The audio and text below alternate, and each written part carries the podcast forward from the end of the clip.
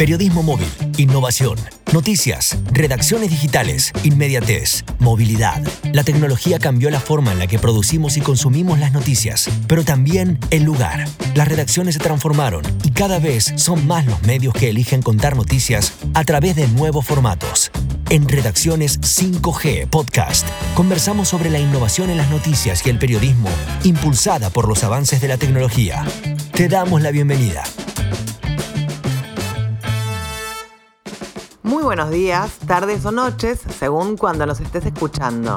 Les damos la bienvenida a Redacciones 5G Podcast. Mi nombre es Irina Sternik. Y yo soy Eduardo Aguirre. Hoy tenemos un recorrido muy interesante ya que hablaremos con Jorge Carrión, periodista y escritor español que tiene una obra más que prolífica. Algunos lo conocen por sus libros, otros por su podcast Solaris, ensayo sonoro, y muchos por sus recomendaciones en redes o notas en La Vanguardia, The New York Times o The Washington Post. Tuvimos el honor de hablar de todos esos formatos justamente y de abordar la tradicional discusión papel versus digital, pero también pasear por los diferentes fenómenos actuales, entre ellos el auge del periodismo en TikTok y cómo se fue modificando la manera de contar. También la manera de catalogar la información en los buscadores y de generar artículos en los medios a partir de la preponderancia de los algoritmos. Muchas gracias Jorge por la comunicación.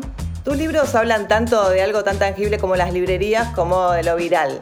¿Crees que pueden coexistir en el periodismo eh, la vieja tradición escrita de papel o el periodismo de largo aliento con el periodismo de redes sociales? Bueno, pues muchas gracias por la invitación y la respuesta es sí. Yo creo que vivimos en una época de coexistencia y de diálogo, eh, quizá incluso forzado, y no puedo saber evidentemente si es una etapa más o menos eh, fugaz o va a ser mm, perdurable o eh, va a haber una suerte de suplantación, ¿no? Y realmente ahora hay dos sistemas de circulación de la información, dos eh, estrategias de lectura.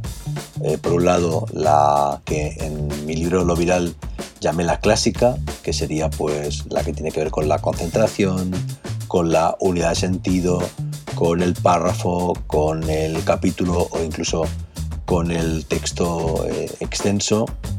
Y por otro lado, la eh, lectura viral, que es más bien fragmentaria, eh, en clave de zapping, con una suerte de constante lectura superficial y en diagonal de los textos, que a menudo pues, bueno, son tweets o son titulares o ni siquiera tienen eh, letra, ¿no? Son eh, vídeos de TikTok eh, o reels en los cuales alguien baila o alguien hace algún tipo de gesto. Y esa suerte de binomio entre lo clásico y lo viral puede ser, como decía, la convivencia pura, y yo diría que todos tenemos momentos en los cuales leemos en diagonal en las redes sociales y momentos, a veces el fin de semana, a veces desconectados, en los cuales leemos eh, libros y textos eh, extensos y otros en los cuales pues, pues no, ¿no? Estamos como eh, sumergidos en esa suerte de frenesí de la lectura en ráfagas, ¿no? Bueno, la pregunta es esa, ¿va a durar mucho esa convivencia o de algún modo la maquinaria de la viralidad es tan fuerte que va a acabar derrotando la lectura de largo aliento. Yo diría que ahora mismo la mejor tecnología de lectura de largo aliento es el libro en papel, que es mejor que el ebook o que el audiolibro y que por tanto queda mucho tiempo de libros y de librerías. Pero bueno, me puedo equivocar. Sobre el futuro, siempre, siempre, siempre nos equivocamos. Jorge, en un taller reciente que diste en, Fundación Cabo, hablaste de la información y que está en un nuevo lugar, espacio comprendido entre Wikipedia, Google, Twitter. ¿Cómo hacemos desde los medios de comunicación para competir con él, con los algoritmos, como el, nuevo editor entre el algoritmo y lo humano? Sí, yo creo que eh, en efecto hay estructuras del conocimiento como la enciclopedia que han caducado sin que nadie lo pudiera imaginar. ¿no? El diccionario y la enciclopedia sí que tienen sentido en clave eh, digital, en clave eh, fragmentaria.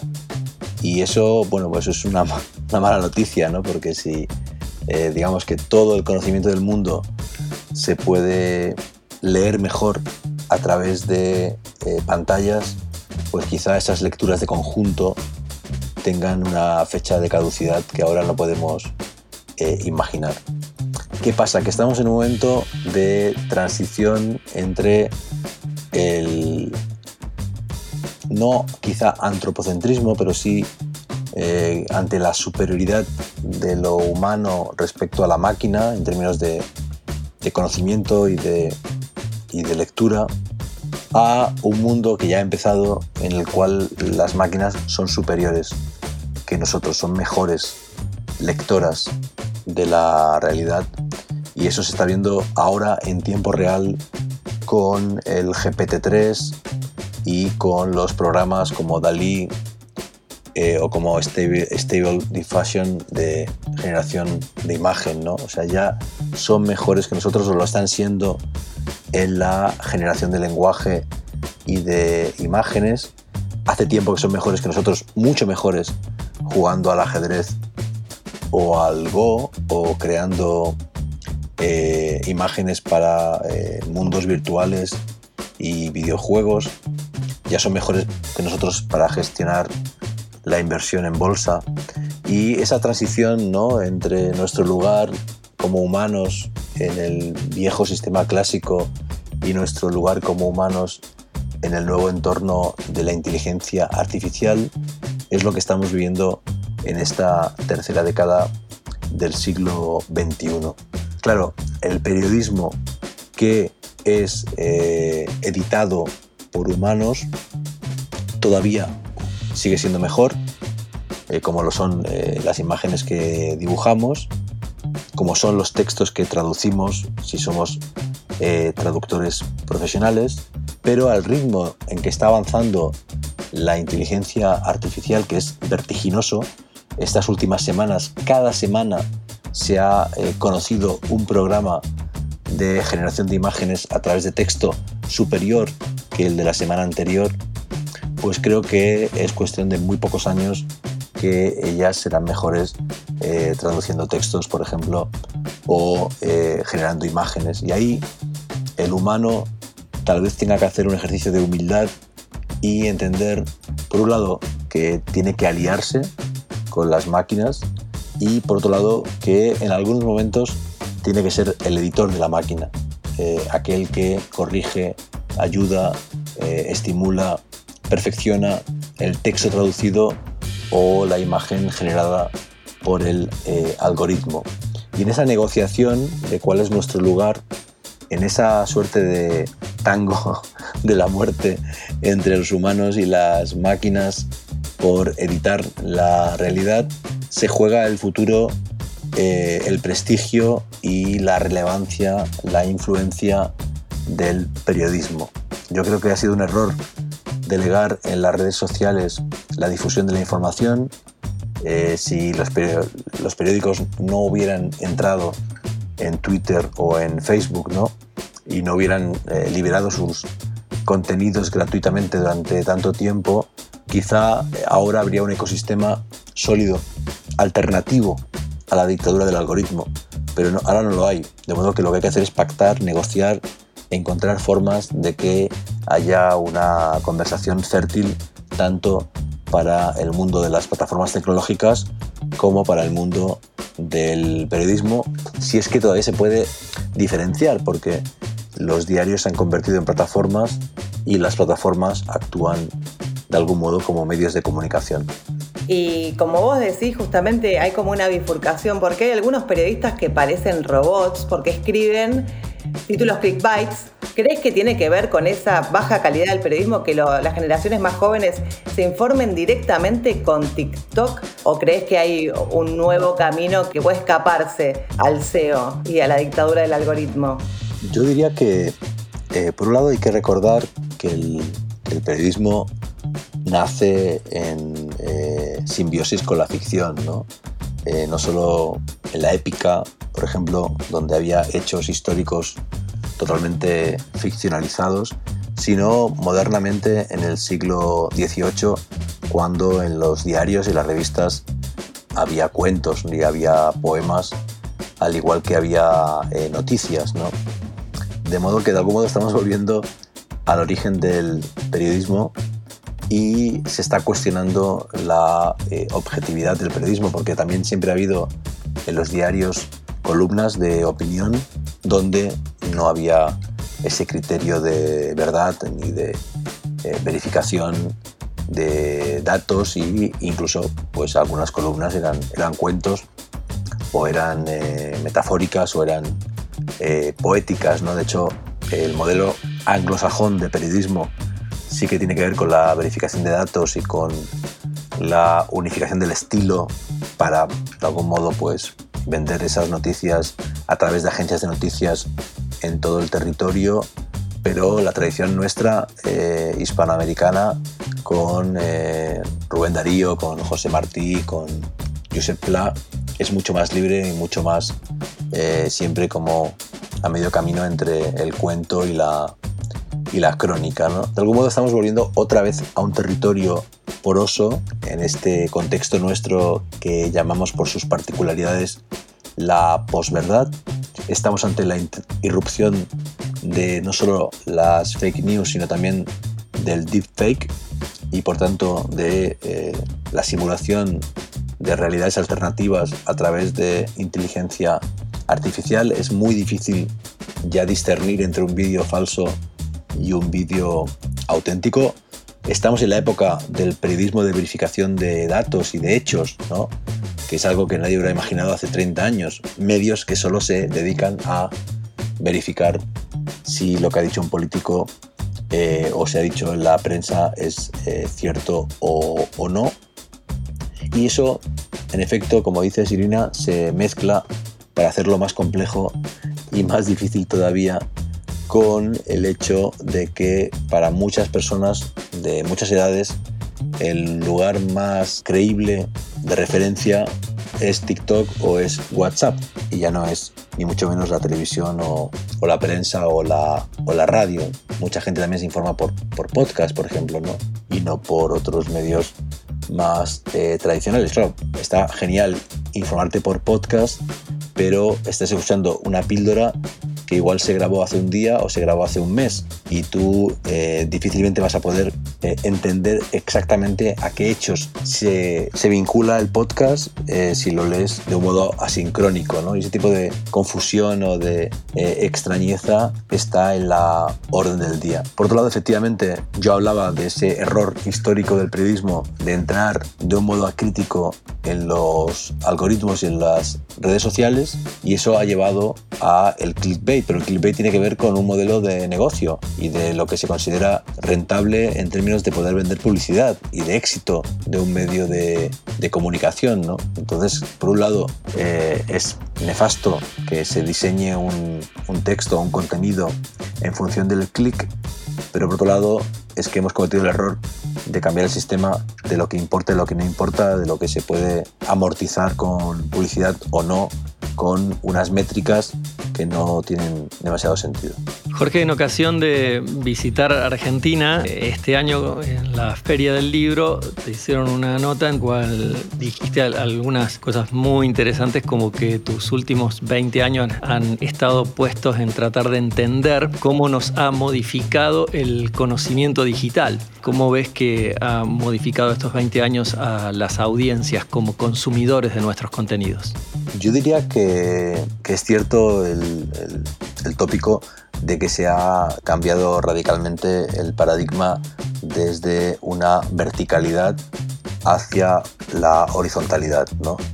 Eh, eso nos ha vuelto muy críticos, nos ha permitido interactuar con las personas a las que ahora seguimos y antes solo escuchábamos o leíamos y también ha relativizado nuestra profesión, ¿no? mucha gente cree que sabe más que nosotros y que puede corregirnos, ¿no? Lo cual es muy humano, ¿no? Porque eso es más reciente quizá con los periodistas, pero con los políticos o con los entrenadores de fútbol ha pasado siempre, ¿no? Eh, siempre hemos pensado que podíamos eh, saber más que Guardiola o el seleccionador nacional de Argentina eh, quién era el mejor delantero o, el cambio que había que hacer. ¿no? De modo que es muy humano esa idea de, corregir, pero ahora se ha amplificado porque realmente hay como una idea de horizontalidad y de que todos podemos comunicar, informar o incluso dedicarnos profesionalmente a la comunicación, ¿no? como los youtubers y los tiktokeros eh, pueden vivir de comunicar, pues cualquiera cree que eh, tiene esa opción ¿no? de,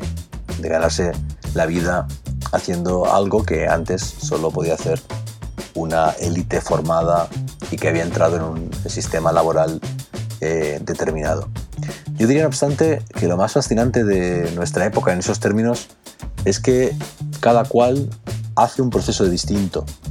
Eh, es cierto que estadísticamente eh, los españoles ahora se informan sobre todo por WhatsApp, es cierto que hay tendencias y que hay masas y que hay modos de hacer una lectura de conjunto y global, pero yo diría que cada sujeto está eh, posicionándose de un modo distinto respecto a los materiales que, lee y cómo lee y cómo procesa. Y aunque haya redes sociales mainstream, después cada cual tiene sus eh, estrategias o sus maneras, ¿no? y hay personas que, que, bueno, que sobre todo consumen audio, hay gente que solo eh, consume sobre todo audiovisualmente a través de plataformas, hay gente que todavía eh, piratea y solo consume contenido pirata, hay quien lee en digital y somos muchos los que leemos en papel. Evidentemente los millennials, entre comillas, porque no está muy claro qué significa eso, en teoría tienen una eh, relación más directa y más natural con las pantallas, que se ha enfatizado con la pandemia, pero de pronto hay gente de 60 años que también tiene una vida digital muy, muy plena. Estamos ya ante la primera generación de, niños que han nacido en el mundo porque sus padres se conocieron en, en Internet. ¿no? Entonces, cada caso, cada familia, cada persona, cada cerebro es distinto y se está posicionando de modo distinto y eso es lo fascinante, ¿no? Lo fascinante es que ahora mismo no podemos saber cuál es el impacto real de las newsletters, ¿no? Eh, o sea, hay métricas de televisión que todavía siguen el sistema antiguo y de pronto tienen mucha repercusión y pueden conseguir mucha publicidad, pero no sabemos exactamente cuánta gente eh, nos informa con, con, con la televisión, sino de pronto con los podcasts, con las newsletters, o con redes sociales opacas y secretas como WhatsApp, ¿no? O sea que hay una especie como de convivencia de tantos canales o niveles de la realidad que es muy difícil, eh, bueno, imposible, de hecho, saber exactamente qué está pasando. Y eso es, por un lado, eh, fascinante y por otro lado, terrorífico, ¿no? Porque cuando, por ejemplo, eh, alguien como Trump o como Meloni descubre cómo usar un canal para su beneficio, pues automáticamente ahí tenemos de pronto un gobierno de ultraderecha que llega al poder. Vamos un poco al mundo podcast, eh, hablando de periodismo, de estas nuevas tendencias, que ya hace bastantes años que se viene hablando del boom del podcast pero creo que está decayendo un poco el modelo de negocios. De hecho, Spotify en la Argentina acaba de anunciar que da de baja varios títulos a los que le iba muy bien. ¿Qué te parece que está pasando con la producción del podcast y de estas pocas grandes plataformas como Spotify o Apple Podcast? Bueno, yo diría que el modelo de negocio no existe o, es muy endeble. Eh, lo que ha ocurrido es que eh, Storytel, Spotify, eh, las eh, corporaciones también editoriales han invertido un capital enorme en producir podcasts y audiolibros, confiando en que de ese modo iban a educar a millones de personas en un nuevo hábito que les iba a llevar a pagar una suscripción para poder eh, satisfacerlo, ¿no? Y eso pues no está ocurriendo a la velocidad eh, esperada. Y por otro lado, lo que está ocurriendo, que es muy interesante, es que estamos volviendo al sistema tradicional de, de publicidad, ¿no? Entonces lo que necesita un podcast es básicamente una marca que lo patrocine y que se anuncie de un modo exclusivo en ese podcast, ¿no? Con lo cual el modelo de negocio eh, en realidad es de eh, content y para ello pues hace falta marcas que entiendan que si han patrocinado una serie de ficción para escuchar y esa serie tiene mucho eh, recorrido y mucha audiencia, pues se vean a beneficiar ellos también. Y en ese sentido, pues estamos en una época en la cual una marca puede pagar un podcast, pero no puede pagar o no tiene sentido que pague una serie de televisión, ¿no? Entonces yo creo que en, ese tipo de inversión hay futuro para el podcast, pero evidentemente Spotify y Storytel hicieron una inversión eh, muy grande que no siempre tiene eso, pues el beneficio que esperaban. En el caso de Argentina, claro, hay un problema de una economía muy, muy difícil, ¿no? Podium Podcast ha abierto sede en, en Chile y en, y en, otros países, pero no en Argentina, porque la economía dificulta ese tipo de, de operaciones. Y saliendo de lo cuantitativo está lo cualitativo, poder hablar de la calidad del podcast, ¿no? Eh, ¿Cómo fue tu experiencia con Solaris, con tu proyecto sonoro? Eh, ¿Qué nos puedes contar de esto?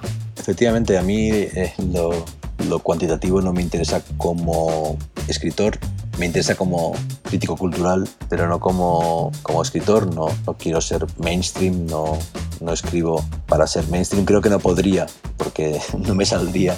De modo que cuando me planteé hacer Solaris, que sí que tenía un cierto espíritu divulgativo, ya a partir de una restricción eh, que era los temas, ¿no? O sea, si hablas de lenguaje inclusivo, poliamor, inteligencia vegetal, agujeros negros o Marte, no puedes aspirar a un gran público, ¿no? De modo que fue una sorpresa para mí. Hemos pasado del medio millón de descargas, que es muchísimo, y lo es todavía más si se tiene en cuenta que es un programa de, de periodismo cultural y de ciencia y divulgación tecnológica a través de la cultura, cada capítulo con una extensa bibliografía y filmografía. Y lo que aprendí con Solaris es, por un lado, algo básico, ¿no? Eh, que lo hemos visto pues, con Borges. ¿no? Borges es un autor muy leído en todo el mundo, pese a ser muy difícil y muy intelectual. ¿no? Y es que tú puedes educar a tu lector y puedes crear un lector, ¿no? O un oyente en este caso. Otro que aprendí es que Solaris podría haber sido también un libro o una serie no hubiera tenido tanta audiencia, yo creo, porque llegó justo en un momento en que mucha gente estaba buscando contenidos y no había tantos como, como ahora. Y aprendí también que, que aunque es un, proyecto que está bien, partía de un error. Y el error era que no había entendido yo todavía que el podcast es escritura con sonido. Y en Solaris eh, había más literatura que eh, sonido. Y lo que he hecho para mi nuevo proyecto, esto es una primicia total, nadie sabe el título, pero se va a decir eh, en estos días, se llama Ecos y es un podcast que como Solaris quiere interpretar el mundo contemporáneo, pero que en vez de partir de las ideas o de los temas o de los colaboradores, parte de la dimensión sonora del mundo e intenta ser a la vez una experiencia sonora. Yo quiero que cada capítulo de Solaris, a través de la música, a través del arte sonoro, a través de archivos de bioacústica, a través de archivos eh, históricos, eh, fonotecas, sea una experiencia para el oído, ¿no? Y de hecho su lema es aprendemos a escuchar y estoy muy ilusionado, creo que es mejor que Solaris y eso es lo que me interesa, ¿no? Seguir avanzando en mi investigación con los materiales de lo literario expandido, ¿no? En mis libros con la literatura para ser leída en papel o en pantalla, en mis cómics eh, en diálogo con dibujantes y en, y en podcast en diálogo con Andreu Quesada, que es el editor y músico. En, en Ecos hay música original de, de, Andreu y con el material, ¿no? con, con la forma.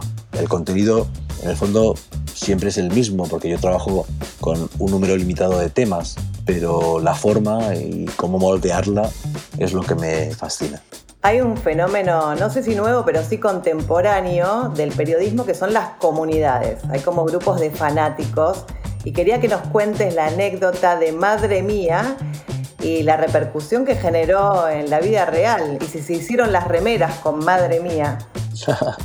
Queríamos hacer eh, remeras y, y bolsas y el presupuesto no nos alcanzó, pero sí que se convirtió en una suerte como de contraseña, ¿no? Todavía lo es. De hecho, en, en, Ecos va a aparecer el madre mía de un modo anecdótico y como guiño, porque efectivamente eh, lo que importa hoy día es eh, conseguir crear una, una comunidad, ¿no? No de fans, sino de personas que se sientan cómplices de ese proyecto y lo sigan y lo entiendan, eh, etcétera, ¿no? Y yo la verdad es que he tenido muchísima suerte con Solaris. Ha habido muchos regalos con Solaris, pero sobre todo dos. Uno fue ese oyente, creo que colombiano, que vive en México, que escuchó varias veces el podcast e hizo una lista de todas las referencias del podcast.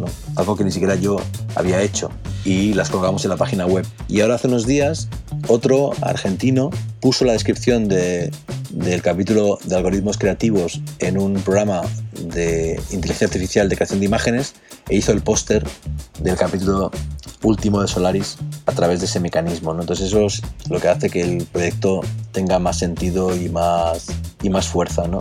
Eso no se puede diseñar, no se puede comprar, tiene que ver con la inteligencia colectiva, tiene que ver con lo que yo llamo la sincronía colectiva, y es que de pronto ¿no? hay un tweet, hay una historia, hay un podcast, hay una serie, hay un libro que concita interés y consenso sobre su relevancia y es apoyado. ¿no? Y Solaris tuvo esa suerte y a ver ahora si Ecos también lo consigue.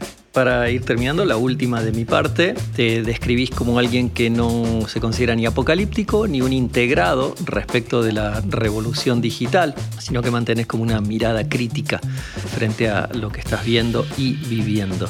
Eh, en este sentido, y hablando un poquito del futuro de la comunicación y del periodismo, me gustaría saber si tenés una mirada que podemos definir más cerca del optimismo o del pesimismo y en qué se basa.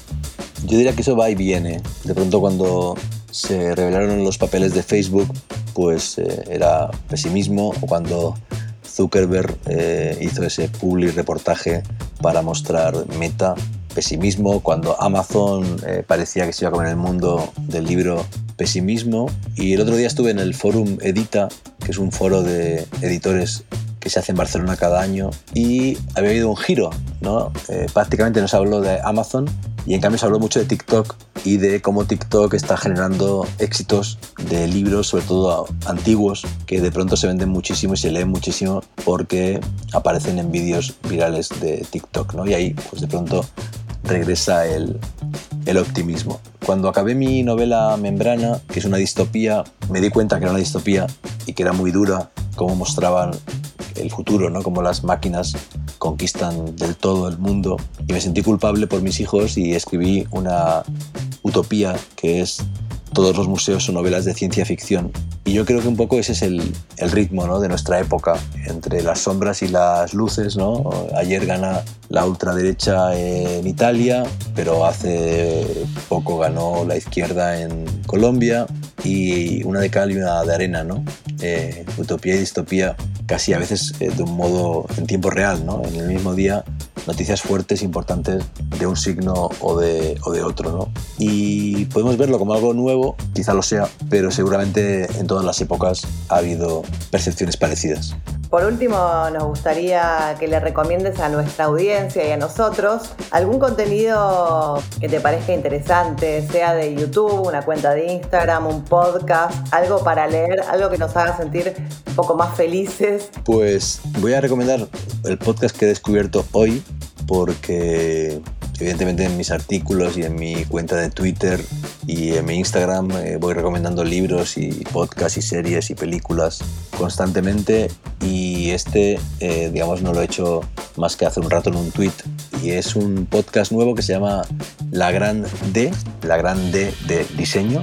Y lo presenta y escribe una periodista eh, muy buena española vasca Anachu Zabal Ascoa y lo que hace en cada capítulo es hablar de un tema en clave de ensayo vinculado con el diseño, con los colores, con las formas, eh, con la ideología del diseño y con eh, algunos diseñadores importantes eh, españoles, sobre todo, pero no solo españoles, opinando sobre, sobre el tema. Dado que Solaris era ensayo ¿no? Pues me gusta mucho cuando veo que, que, hay programas que, bueno, quizá ella no ha escuchado Solaris, no, no lo sé, pero que se pueden leer desde Solaris, ¿no? Yo creo que lo que ha sido increíble con Solaris es que haya creado escuela y que se haya normalizado el hecho de que algunos podcasts sean ensayos sonoros, ¿no? No conversacionales, no, sino con ese carácter como de interpretación y de divagación sobre temas de cultura contemporánea.